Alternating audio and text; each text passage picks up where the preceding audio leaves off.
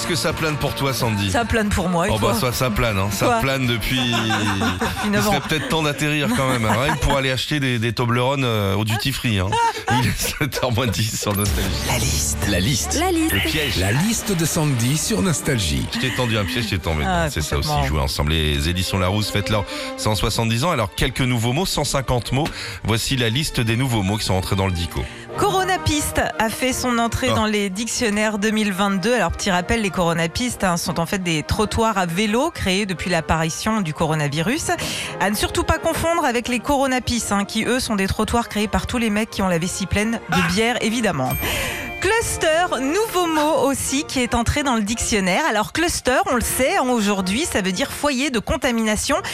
Mais vous trouvez pas que ça fait un petit peu nom de bagnole hein Ça fait un peu nom de bagnole. hein. un peu nom de bagnole. Je viens de m'acheter le nouveau Nissan Cluster, là. Il est top et en plus, on peut monter à plus de 6 dedans. Drive, vous connaissez Mm. Et bah, dans le Larousse 2022, il y a maintenant la version française, le retrait rapide.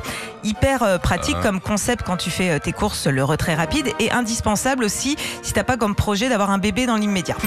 Enfin, petite surprise, deux mots québécois ont fait leur entrée dans le Larousse 2022.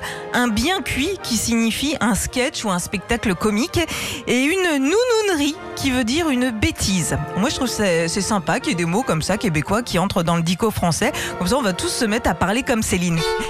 Hey, dis t'as pas vu le dernier bien cuit de Gad Elmaleh? Oh là là là là, qu'est-ce qui nous a fait rire? Qu'est-ce qui nous a raconté comme nounounerie?